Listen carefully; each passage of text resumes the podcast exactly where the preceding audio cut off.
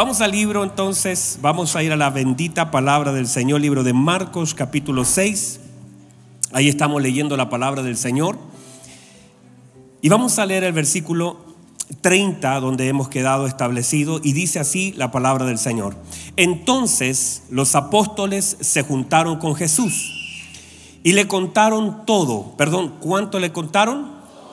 Todo lo que habían hecho.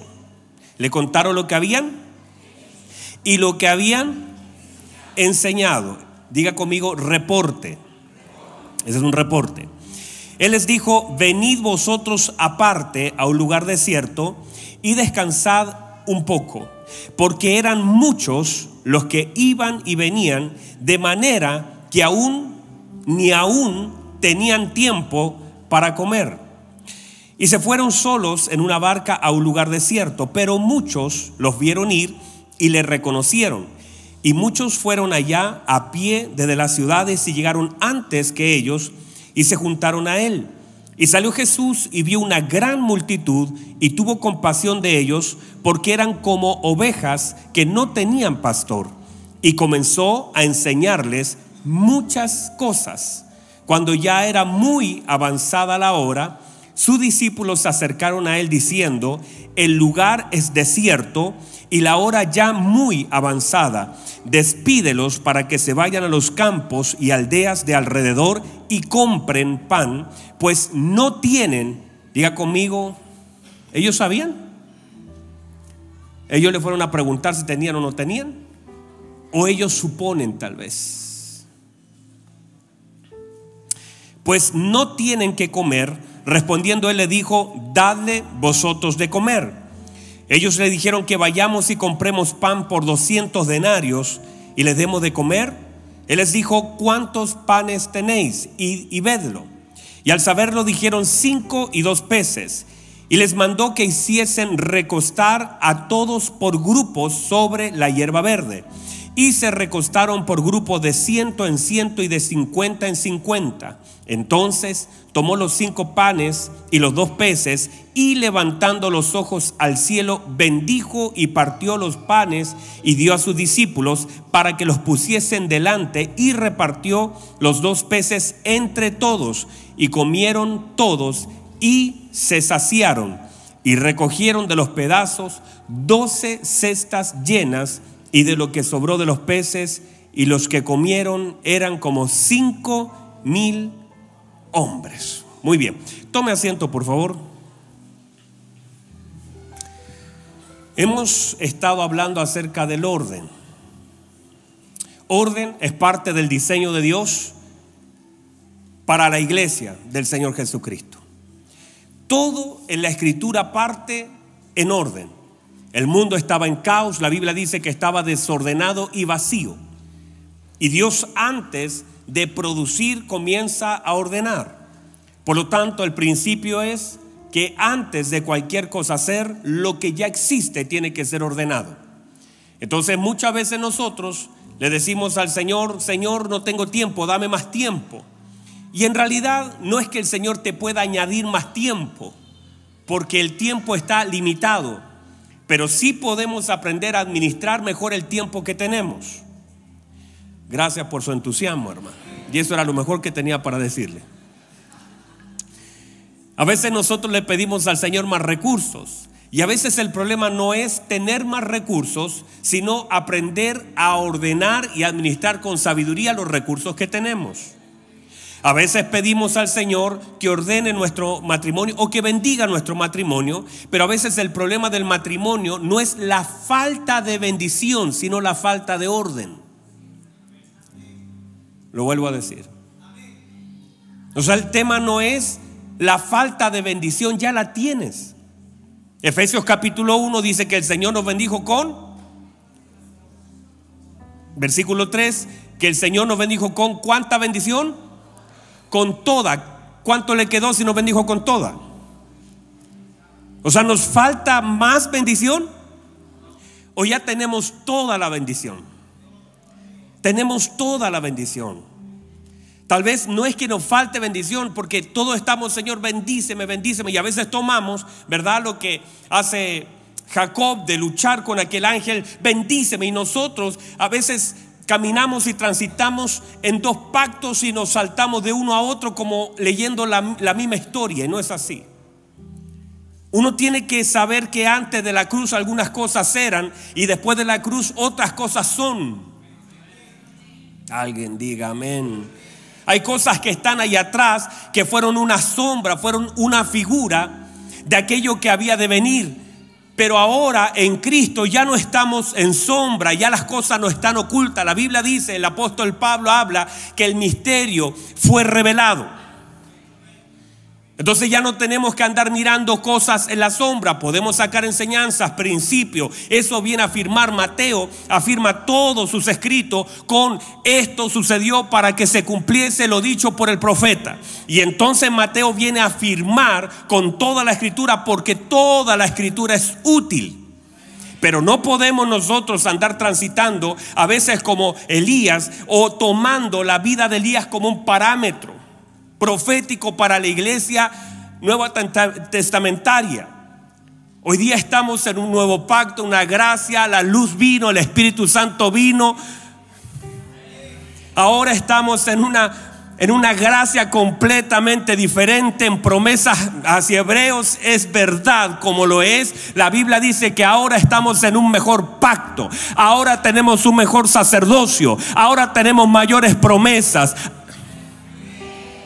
entonces, si estamos en lo mejor, entonces lo de atrás sirve, por supuesto, es parte, lo tenemos que tomar, pero con sabiduría, no como buscando una revelación que ya fue revelada. Y a veces hay personas que se mueven lamentablemente, equivocadamente entre los pactos. Por eso es tan importante aprender, y es lo que vamos, escúcheme bien, es lo que vamos a comenzar a aprender a partir de marzo. Vamos a meternos a estudiar la Biblia.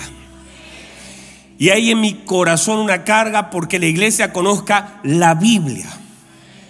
Y eso es todo, hermano. Todo lo que usted necesita está aquí. Y si logramos comprender, estudiar, amar, integrar, obedecer la palabra, resuelto problema.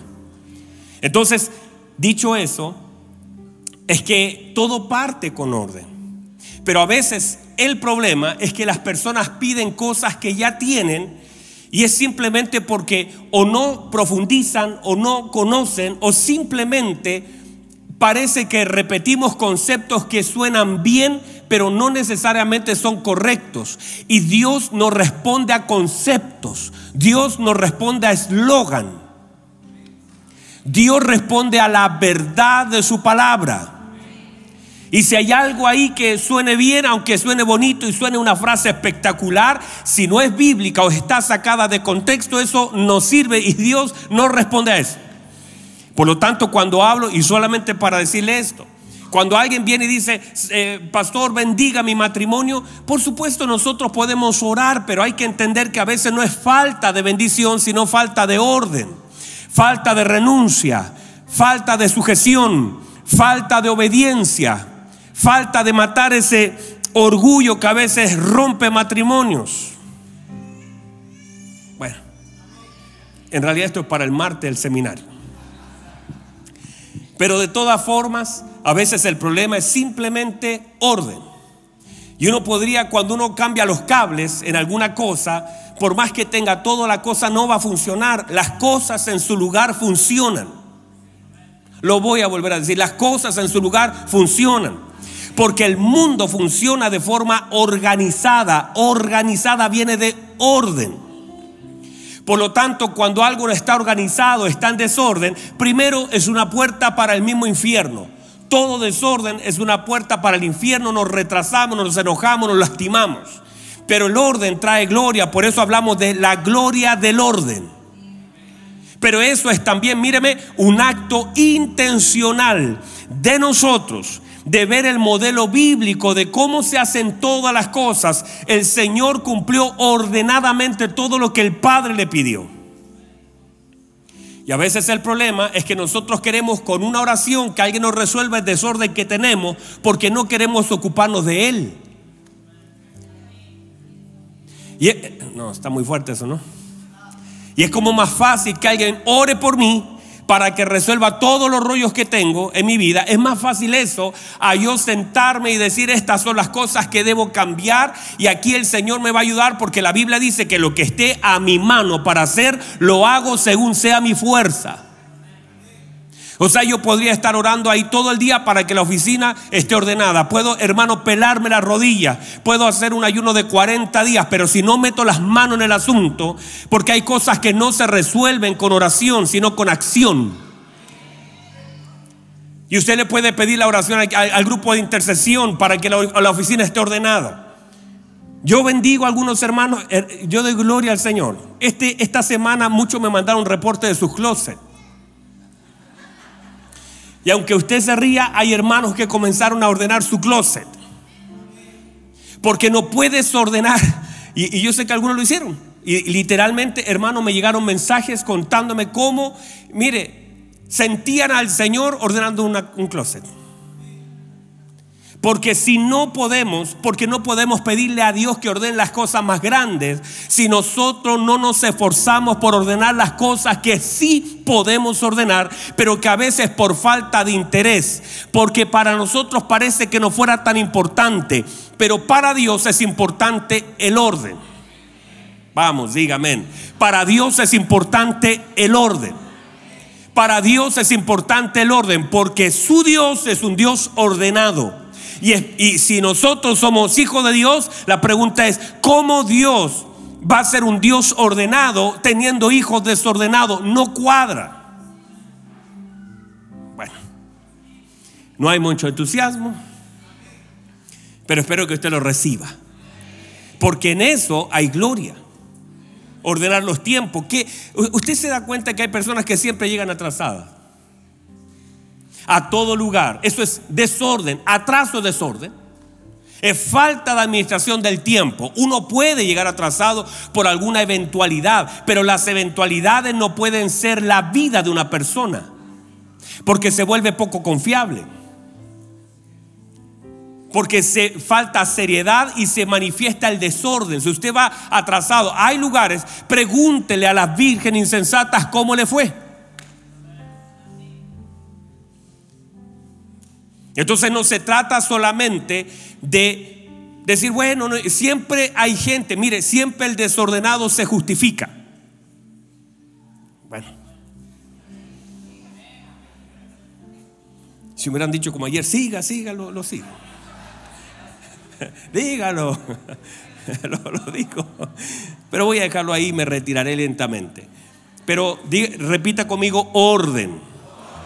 Si no somos capaces, si para nosotros solamente es un eslogan, yo lo repito constantemente, pero a usted no le hace sentido, y buscamos palabras, porque toda la Biblia se establece en orden, y buscamos palabras que hablen del orden, pero eso no se integra en la vida, y yo no me doy cuenta de todas las cosas que están mal, y no solamente ordeno el closet, sino que lo mantengo ordenado, porque no, no es solamente cambiar el closet, es cambiar la mentalidad, porque si no cambio la mentalidad, dos semanas más el closet va a volver a su mismo estado original de desorden.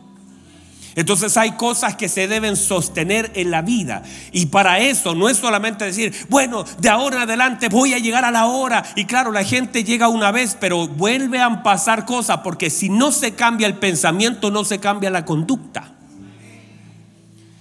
Muy bien, para eso necesitamos disciplina, ¿verdad? Hace unos días atrás comenzamos a hablar acerca de de este pasaje que comenzamos a, tocar y hemos leído y voy a tratar en los minutos que me quedan avanzar todo lo que más pueda para cerrar este, estos seis puntitos que quedamos pendientes. Hablamos acerca de esta invitación del Señor y dice la Biblia que los discípulos habían sido enviados y la Biblia dice que le contaron al Señor todo, diga conmigo todo, todo lo que habían hecho y todo lo que habían dicho. O sea, le están dando un reporte. La semana, el domingo pasado, todos los que estaban acá, o parte de los que estaban acá, levantaron su manito y dijeron que iban a hacer un ejercicio. Y yo espero que usted lo haya hecho. Y, y si lo hizo, creo que le tiene que haber pasado lo mismo que a mí, que cuando comencé a darle el reporte al Señor, hubieron cosas que no sé si le pasó a alguien, pero como decir, uy, como que no hice tanto como que no hablé mucho del Señor. Como que al contarle ordené ciertas cosas. Porque este pasaje, míreme, comienza hablando de orden y termina hablando de orden.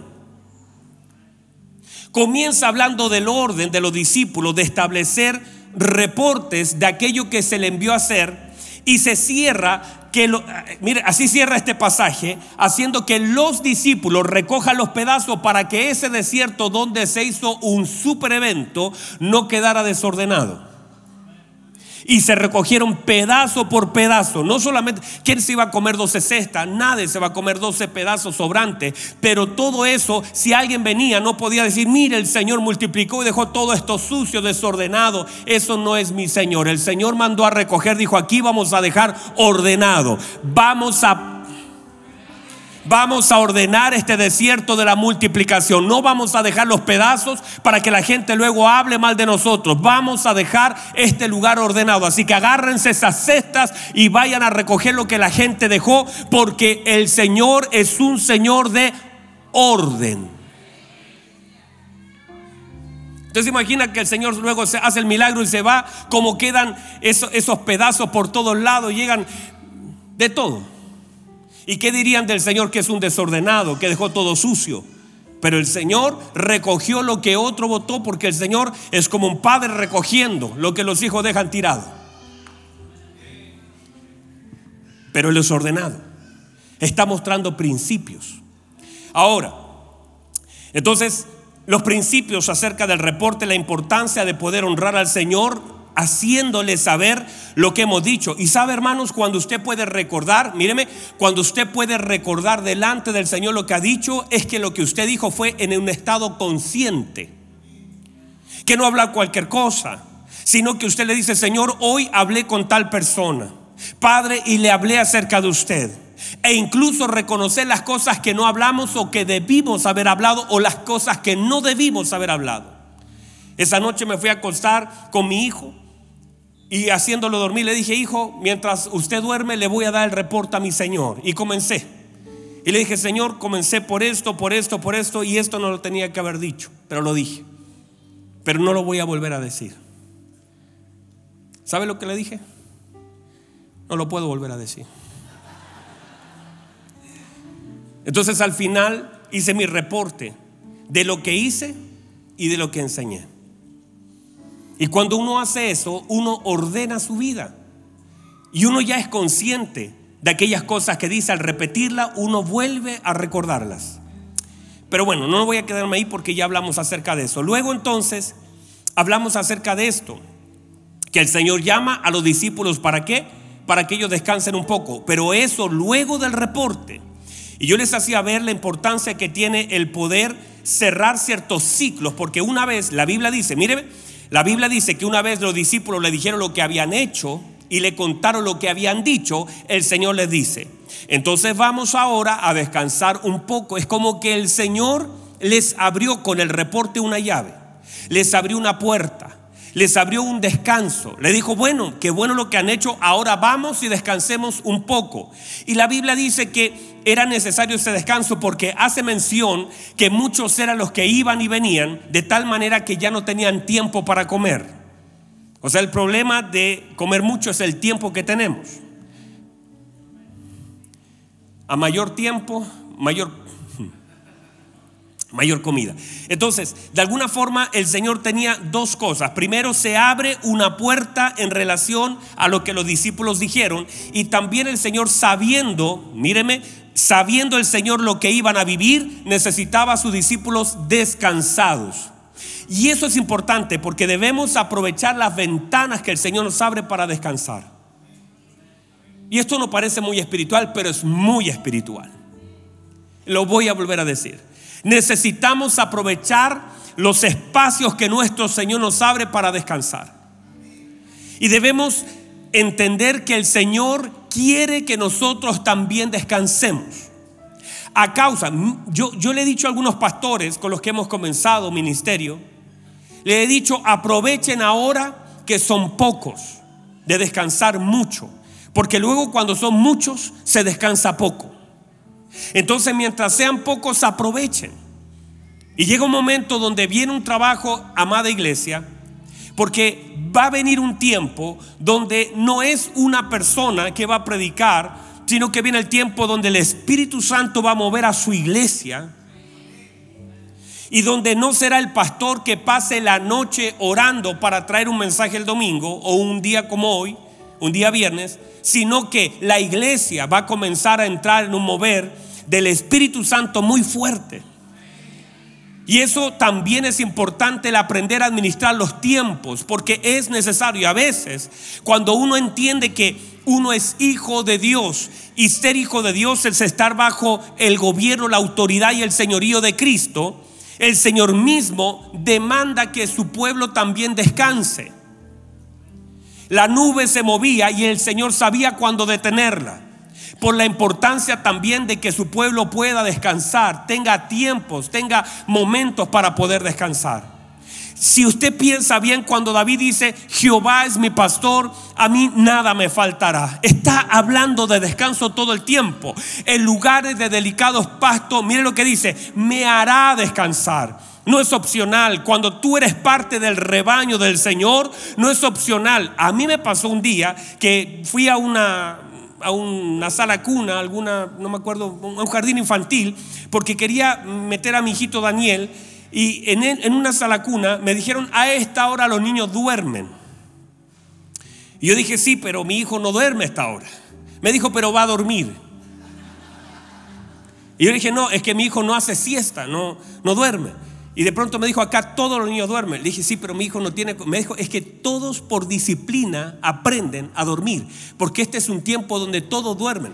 Y me hizo pasar a la sala y me mostró una cantidad como 20 o 30 niños que estaban todos sobre una colchoneta durmiendo. Y estaban todos durmiendo. Entonces yo miré a la, persona y dije, ¿cómo logran hacer que todos duerman en ese periodo que son 20 o 30 minutos? Usted sabe de estas cosas, ¿verdad? Que todos están durmiendo. Entonces, el punto es que ellos saben que necesitan esos niños todo descansar, no es opcional, eso es así. ¿Cuánto más el Señor sabe que nosotros necesitamos descansar?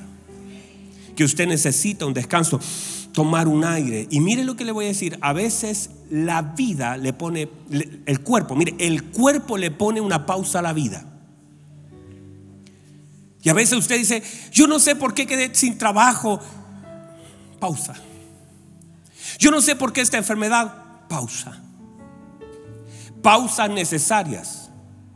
Que usted no las buscó, pero su pastor, el príncipe de los pastores, sabe que usted necesita una pausa.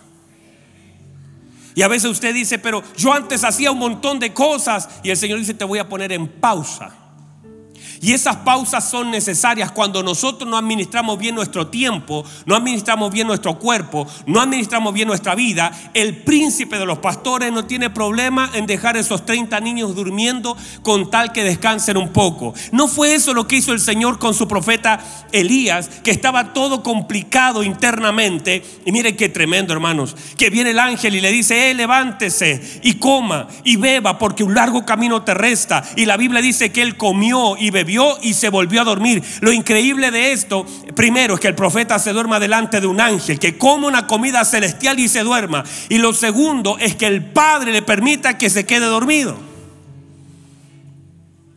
Y luego toma la hora 20, 30, no sé, una hora, y ahora lo vuelve a mover y le dice, vuelve a comer, porque el camino es largo. Pero lo dejó dormir, lo dejó descansar. No fue eso lo que hizo el Señor con sus discípulos, que la Biblia dice que estaban, estaban tan tristes que se durmieron a causa de la tristeza. Y la Biblia dice que el Señor venía y lo despertaba, le decía, ore para que no se metan en tentación. A la verdad, el espíritu está dispuesto, pero la carne es débil. Y luego se iba y ellos se quedaban dormidos. Y al final vino el Señor y los vio durmiendo y le dijo, descansen un poco entender la importancia del descanso en nuestra vida. Y a veces nosotros no le damos el valor que tiene. Míreme por favor. No me está mirando, ¿verdad? Míreme por favor.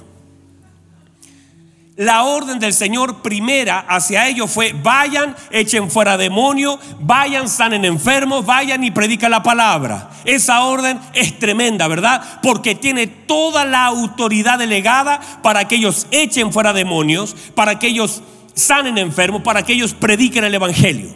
¿Verdad que sí? ¿Verdad que sí? Pero ahora el Señor mismo con la misma autoridad, la misma gloria, la misma unción, le dice, descansen. Y eso es tan espiritual y tan profundo y tan necesario como lo otro. Ambas órdenes vienen del mismo Señor. La primera orden los manda a predicar, a liberar, a sanar. La segunda orden los manda a descansar. Las dos son espirituales porque vienen del mismo Señor que sabe que Él tiene poder para respaldar la boca de sus discípulos, pero la otra también, vengan, van a descansar un poco. Eso también es espiritual. Y a veces Dios permite cierto descanso necesario porque míreme, son necesarios. Aunque no lo parece. Ahora, el problema es que a veces nosotros queremos descansar de cosas que no es necesario descansar.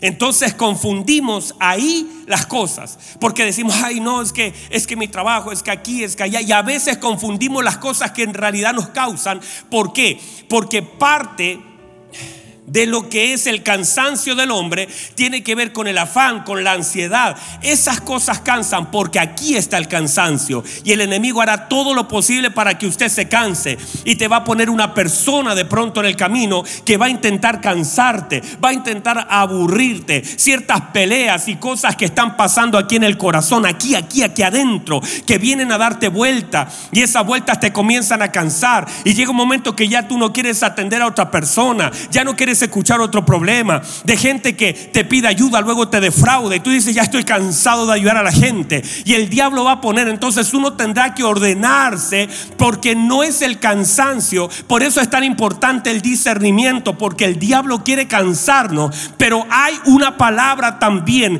que debe gobernar y ordenar los principios. No se cansen de hacer el bien, no te puedes cansar de hacer el bien, porque a su tiempo vas a cegar si no hay cosas de las cuales no vamos a poder cansarnos. Por eso es tan importante el orden, porque de pronto te estás cansando de las cosas buenas y no te estás cansando de las cosas malas. Hay un desorden en las prioridades y estás soltando las cosas que no deberías soltar. Hay gente que dice, ah, no voy, no voy a ir a la iglesia porque, porque estoy cansado. Todo lo contrario, ahí tienes que correr porque tienes que ir a buscar una palabra, tienes que ir a adorar, tienes que ir a exaltar porque ahí encontrarás el verdadero descanso.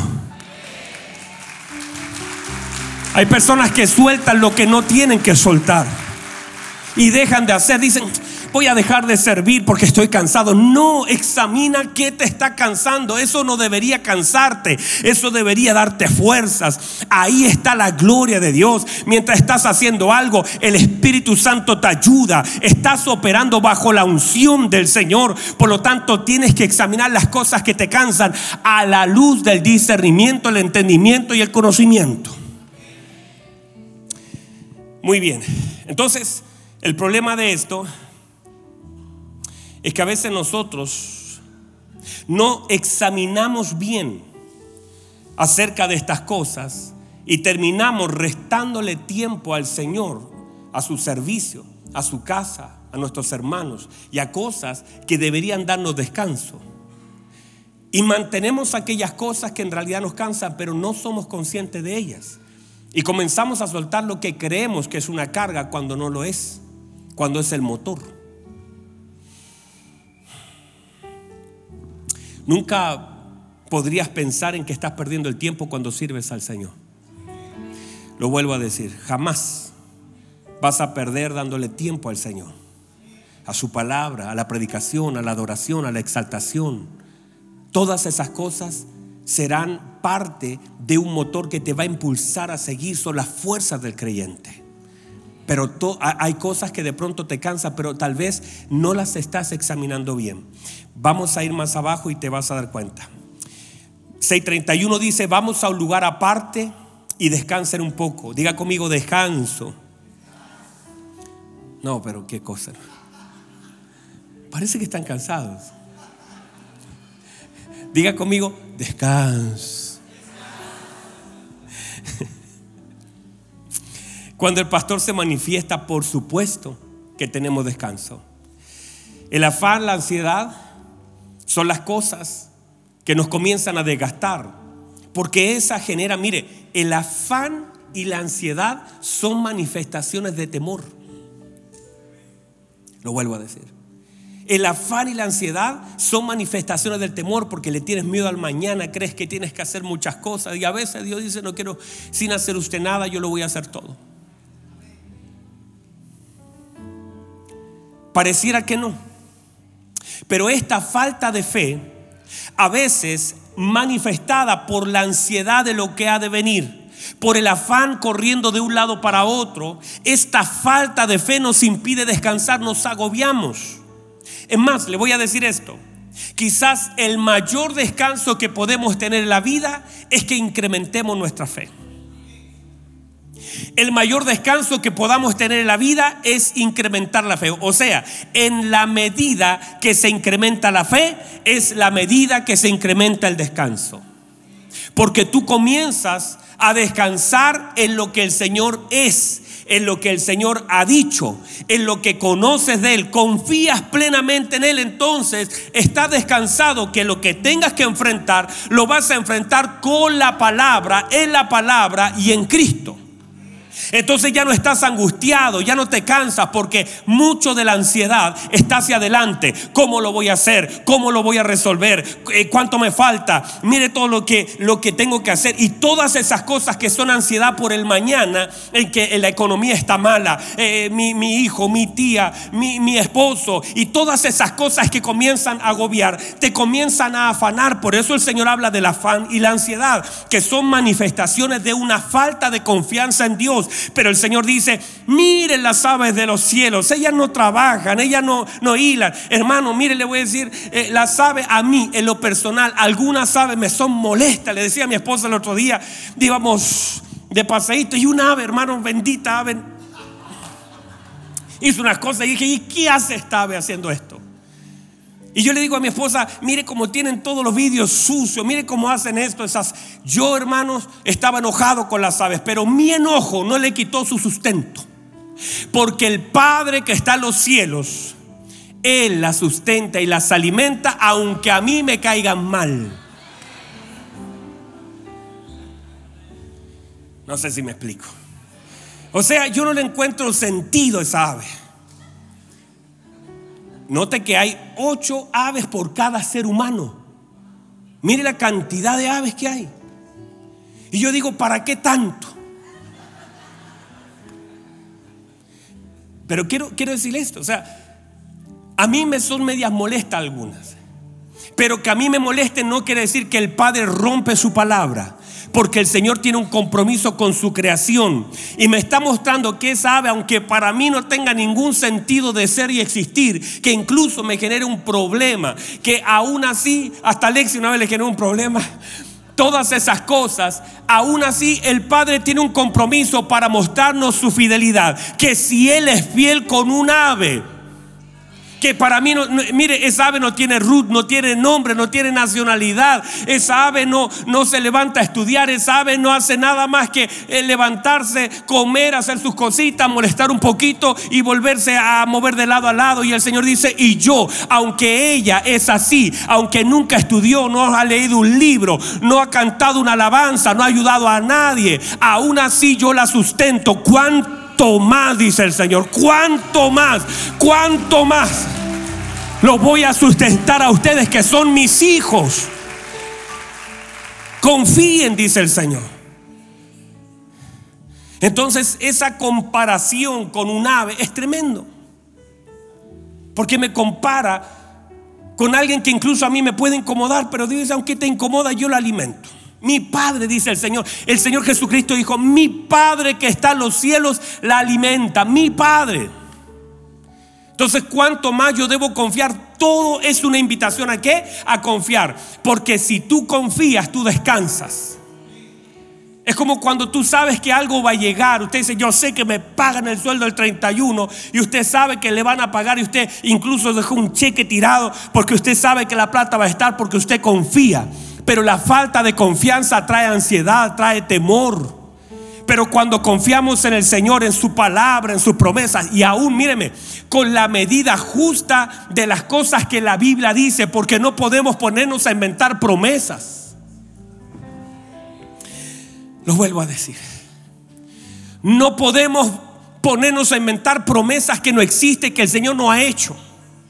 Porque ese ha sido el problema de a veces la iglesia, de creer o recibir, o dice, esta palabra es para mí, la agarra y usted la puede agarrar en el aire, la puede, puede saltar, le puede decir amén, la puede aplaudir, la puede escribir en cualquier lugar y no quiere decir que esa palabra tendrá un cumplimiento en usted, porque uno se, la palabra, míreme, son los carriles por donde la iglesia se tiene que mover, pero no es que esa palabra es para mí, se cumple y aún así se cumpliera, a lo mejor no es ni en el tiempo. Por eso uno tiene que examinar a la luz de las escrituras. Lámpara es a mis pies tu palabra y lumbrera en mi camino. Y yo sé lo que dice la palabra. Lo que la palabra asegura son cosas pero tremendamente importantes. El Señor dijo, yo estaré con vosotros.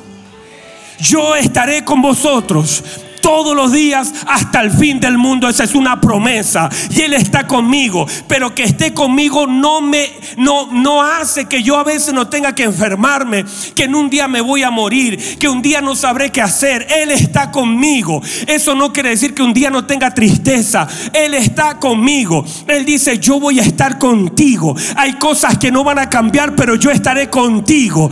Hermanos, hay un hombre al lado de mí, Señor, en la cruz. El Señor estaba botando su preciosa sangre en la cruz. Y ese hombre estaba al lado del Señor y no salió de la cruz, pero murió al lado del Señor. Y eso es lo importante, saber que está el Señor con su iglesia. El Señor está con su iglesia. El Señor tiene una promesa en su iglesia. Hay cosas que tal vez no vamos a superar, pero Dios está con nosotros. Él nos va a ayudar. Él ha prometido estar con su iglesia y Él no va a fallar. Él está en las buenas y en las malas. Cuando caigo y cuando me levanto, Él está conmigo. Y eso usted tiene que tomarlo, creerlo. Pero el problema es que a veces tomamos algunas palabras que no quiere decir que no te animen, pero la palabra no está para animarte, sino para marcarte las líneas por donde tienes que caminar. Y caminando por donde tienes que caminar, la palabra hará su trabajo. La palabra se cumplirá.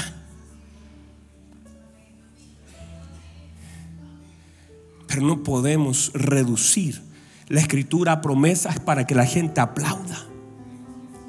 No podemos reducir la escritura, la palabra de Dios a algo que para que la gente se emocione o para que la gente se sienta bien.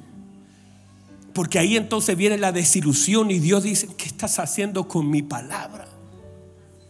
¿Cómo vas a hacer eso con mi palabra? La distorsión, la vuelta que le damos para poder acomodarla a las necesidades. No, las necesidades se someten a la palabra del Señor. Y si hay que sufrir, como dijo el apóstol Pablo, le dijo a Timoteo, tu hijo mío no te voy a dar una promesa, sufre.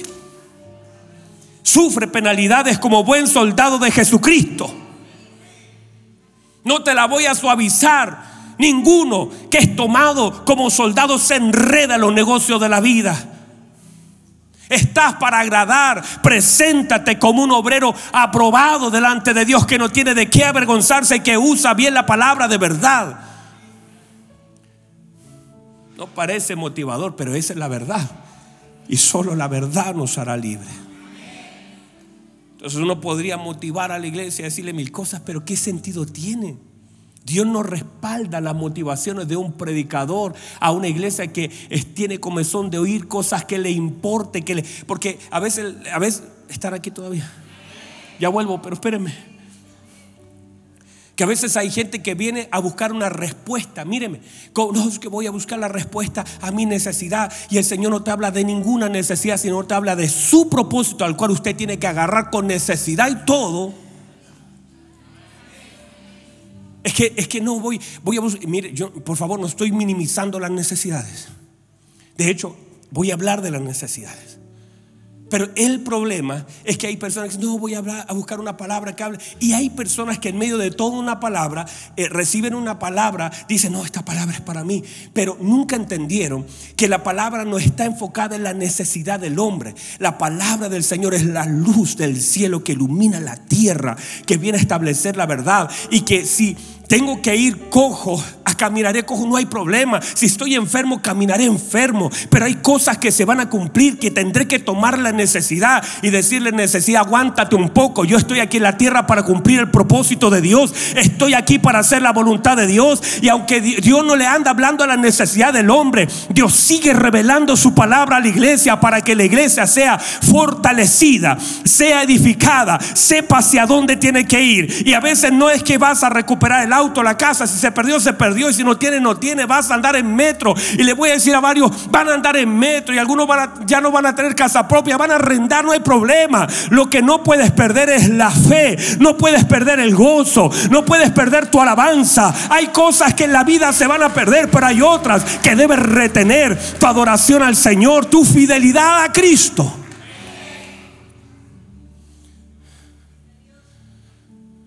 No se trata de ¿Estamos bien?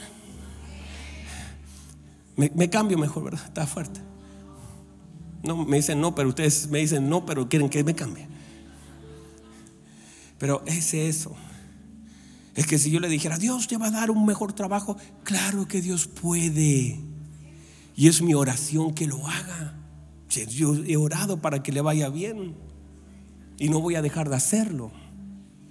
Pero aún así si le va mal, y usted me dice, pastor, usted oró para que me vaya bien y cerraron la empresa. Digo, ¿qué, responsabilidad tengo yo? Lo que te puedo decir es, sigue adorando a Dios con todo tu corazón. Sigue amando a Dios con toda tu fuerza. Sigue honrando a Dios con auto y sin auto. Sigue honrando a Dios con trabajo y sin trabajo. Y si un momento no hay nada en la casa y se acabó y abre la despensa, Dios puede hacer un hermoso milagro. Porque claro que Dios lo puede hacer y lo he visto, he sido testigo, yo lo he vivido. Pero si aún así Dios dijera, este día no vas a comer, no comes y tranquilo, todo está bien. Sigue adorando a Dios porque Él es fiel, Él es bueno. Honramos su voluntad, honramos su gracia, Él es bueno, maravilloso, fiel. Y esto no es una oda al sufrimiento, sino que es decirle, esto es el Evangelio. De hecho, parte de lo que viene en adelante, porque si uno empieza a pensar, no, ahora viene, mire, viene un mover del Espíritu Santo muy fuerte. Y ya lo estamos viviendo muchos. Pero también viene una opresión fuerte. Porque el anticristo se opone a todo lo que es la imagen de Cristo. Y sin usted hay imagen de Cristo, olvídese. Claro que va a haber opresión, pero la gloria de la presencia, la gloria de Dios será más grande que la opresión del mismo infierno. el Señor lo dijo, yo edificaré mi iglesia. Y las puertas, ni las puertas del Hades prevalecerán en contra de ella. Porque mi iglesia es firme, no es una niña que sale corriendo, es una iglesia que se para la verdad de la palabra, que sabe hacia dónde va, que tiene convicciones. La palabra convicciones viene de convicto, que, te agarraron, te amarraron, estás preso del Señor, eres una persona que ama al Señor, que está operando en convicciones, no que se derrite frente al problema, sino que enfrenta las cosas de frente. Diga conmigo fe. Los perdí, parece un poquito. No avanza, mi. Pero esta, esta fe, esta confianza, será el descanso más grande que usted podrá tener. Si crece su fe, crecerá su descanso.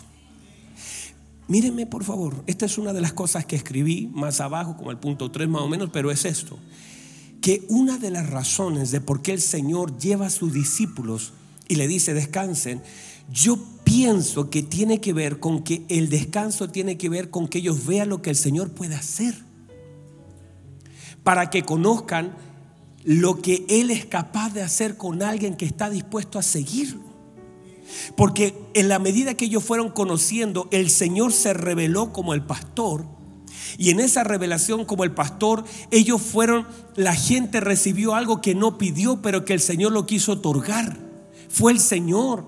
Mire, la gente no salió, no sabemos si salió con plata, si salió con comida, no salió con comida. Solamente hay una cosa que dice la escritura, que ellos comenzaron a buscar a Jesús. Y vieron que allá estaba y salieron detrás del Señor. Y una gran multitud salió porque quería oír al Señor. Y el Señor lo que hace es enseñarle. Ellos hicieron algo, ellos le pidieron algo. No, solamente estaban como ustedes, calladitos, escuchando al Señor. Y el Señor los vio con tanta compasión. Y fue el Señor el que quiso darles pan, darles peces. Hermano, y si usted me pregunta, el mejor pan y los mejores peces, el mejor sabor, se lo dio el Señor. Yo creo que ellos jamás comieron un pan tan rico como ese pan que mi Señor le dio. Porque cuando el Señor da algo, da algo bueno. No, y, a ah, pastor, ¿dónde hizo? El vino. ¿Cómo fue el vino? El mejor vino. Dijo, no, primero sirven el peor. Usted ha servido el mejor. Porque cuando el Señor da algo, da algo bueno. Yo creo que ese pan estaba suavecito estaba rico, ese pescadito estaba blandito. Una rica reineta seguramente. Pero ¿sabe lo que estaba haciendo el Señor? Mostrándole que ellos lo único que hicieron fue una cosa, querer estar con el Señor. Y al querer estar con el Señor, el pastor se le activa. Y cuando se le activa el pastor, dice, tengo compasión de ellos y eso es un descanso porque están conociendo una faceta que tal vez ellos no conocían. De hecho, los discípulos le dicen al Señor, despídalos porque ya es, ya es tarde, la hora está avanzada, se tienen que ir, tienen que comprar, no tienen ni que comer. ¿Dónde van a comprar? Es porque ellos están viendo lo natural, por supuesto. Ellos están también quieren descansar usted sabe, ya lo dijimos, ellos comenzaron, a meter la mano en forma equivocada. Ellos no le pueden decir al Señor lo que tiene que hacer, como si el Señor no supiera que la hora está avanzada y no supiera lo que tiene que hacer. Le están diciendo, despídelo, o sea, termina el mensaje. Y despídelo, sepárate de ellos. La palabra es divórciate, sepárate de ellos para que vayan a sus casas y compren, porque ya es tarde, la hora está avanzada y no tienen. Miren lo que ellos dicen, no tienen. Ellos se enfocan en lo que no tienen.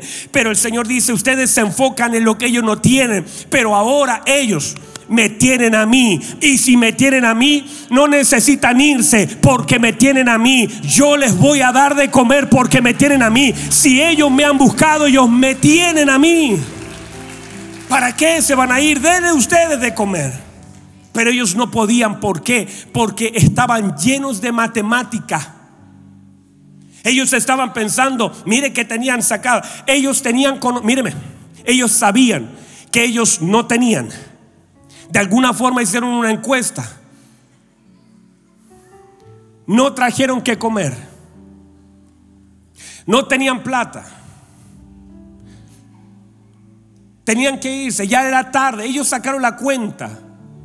Y es más, ellos hasta sacaron la cuenta matemática de cuánta plata necesitaban para darle algo a la gente.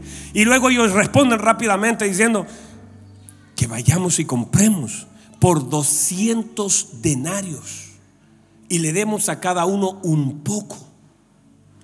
Porque ellos estaban llenos de matemática. Pero el Señor dice, no. ¿Sabe lo que el Señor hizo? Míreme. Dijo, lo primero hay que hacer hay que ordenarlos. Míreme, porque hay milagros en espera. Hay cosas que no van a suceder hasta que nos ordenemos. Hay cosas que no van a suceder hasta que nos ordenemos. Mire lo que sucede. El Señor le dice, ordénelos.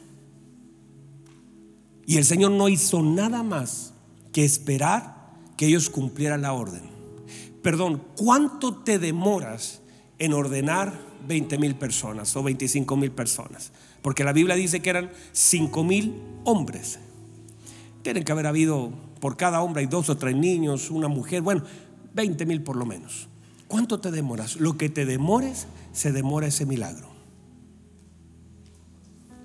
Y el milagro no se va a manifestar, porque si se manifiesta antes del orden, esto es un caos. Pero ¿qué hizo el Señor? Dijo, ordénenlos. ¿Y qué hicieron ellos? Ordenaron de grupo, de 100 en 100 y de 50 en 50. Le dijeron, ¿hasta cuánto sabes contar, Pedro? Hasta 50. Ya tú eres encargado de los 50. Y tú, Felipe, hasta 100, ustedes encargado de los 100. Organicen. Y mire, y ahora, y mire lo que dice el Señor. Y hágalo recostar. Porque si se activó el pastor, y la Biblia dice que sobre delicados pastos tienen que sentarse sobre el pasto. Y que se sienten. Porque si te quedas en pie, ¿qué pasa? Míreme.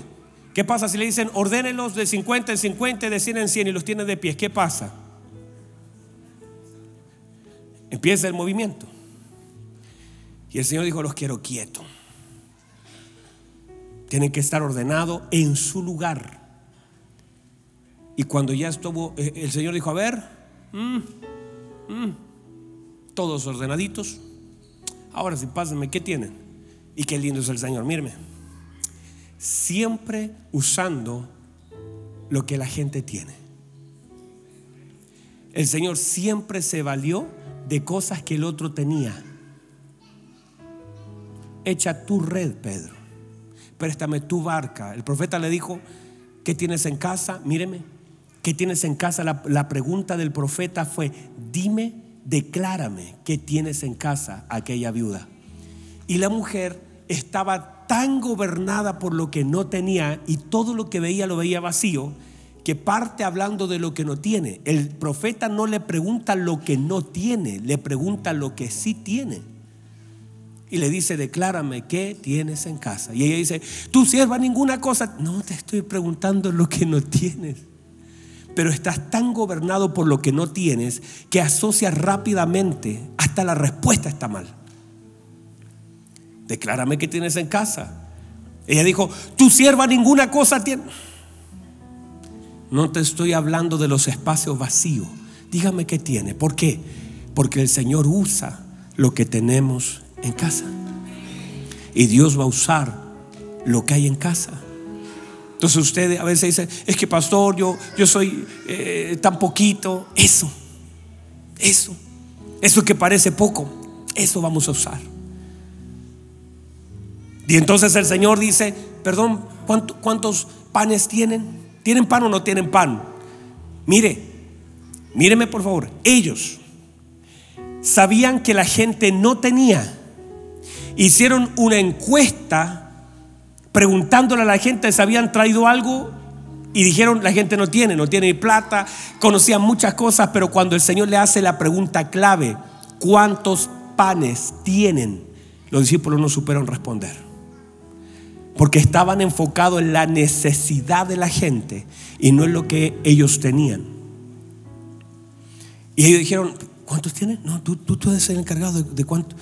Y empezaron 12 hombres, no sabían, ni siquiera sabían que habían cinco pancitos. Y dice, espéranos tantito, vamos a ir a ver. Y dan la vuelta. Y dice, ya, los contamos. Nos costó, pero los contamos. Hay cinco. Mire, tanta vuelta para decir eso. Y el Señor ahora le da la orden. Y el milagro, míreme, sigue esperando. Hasta que todo esté ordenado. Porque hay cosas que no van a suceder. A menos que nos ordenemos. Le voy a decir esto. Le voy a decir esto. Dios no tiene apuros. Dios está sentado en la eternidad. Dios no tiene apuros. Pero siempre hay hermosos milagros esperando. Si usted se ordena. Si usted se ordena. Se ordena su vida. Se ordena sus prioridades. Se ordena sus recuerdos se empieza a tomar en serio la palabra y dice, hay cosas que ya no van a ser como eran antes. Voy a entrar en el orden.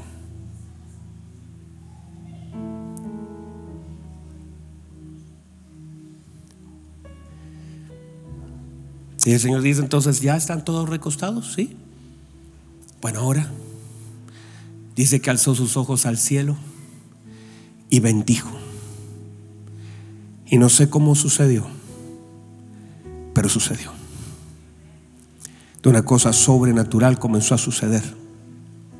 Esos cinco pancitos que estaban en la mano del Señor comenzaron a ser multiplicados. Yo no sé cómo, hermanos. Kilos y kilos y kilos de pan en un desierto comenzaron a fluir. Y mientras ellos sacaban cestas, ahora, ¿de dónde salieron esas cestas? No tenemos la menor idea. Pero gloria a Dios, que alguien llevó un par de cestas al, al desierto. Quizás alguien que tuviera más fe que los propios discípulos. Y agarraron y comenzaron a repartir. Y hay cosas que Dios va a hacer en este tiempo. Y es más, según la escritura hay cosas que están preparadas para los que le aman. Y si usted toma la palabra, ordena su vida, ordena sus prioridades, ordena sus tiempos. Usted ya no es, mire, siempre estamos esperando que Dios transforme nuestra vida. Y nunca nosotros tomamos decisiones para cambiar cosas que son posibles. La Biblia dice, lo que esté al alcance de tu mano, hágalo según sea su fuerza. Esto lo hace usted y lo otro lo hace el Señor. Y hay cosas donde usted no va a meter su mano, Dios lo va a hacer.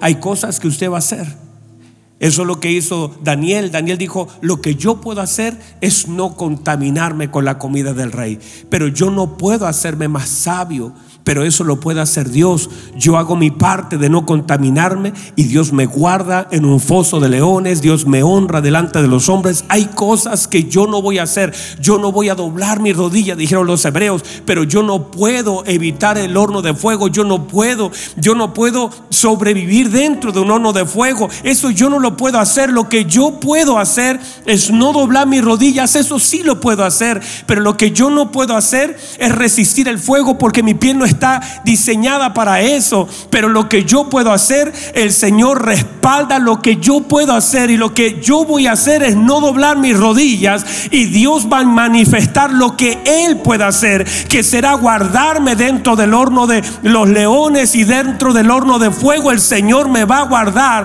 porque es lo que Él puede hacer. Yo voy a hacer mi parte, yo voy a adorar. ¿Sabes cantar, Sila? Si tú, Pablo, ¿te acuerdas de ese himno? Si cantemos al Señor. Eso es lo que nosotros podemos hacer. Aunque nos duele las espaldas, estamos incómodos. Vamos a hacer lo que podemos hacer. Vamos a adorar a Dios. Eso es lo que podemos hacer. Pero nosotros no podemos provocar terremotos. Nosotros no podemos abrir cárceles. Nosotros no podemos abrir puertas. Eso solo lo puede hacer Dios. Pero Dios espera que usted y yo haga lo que podemos hacer para que Él haga lo que nosotros no podemos hacer. Eso lo hará Dios.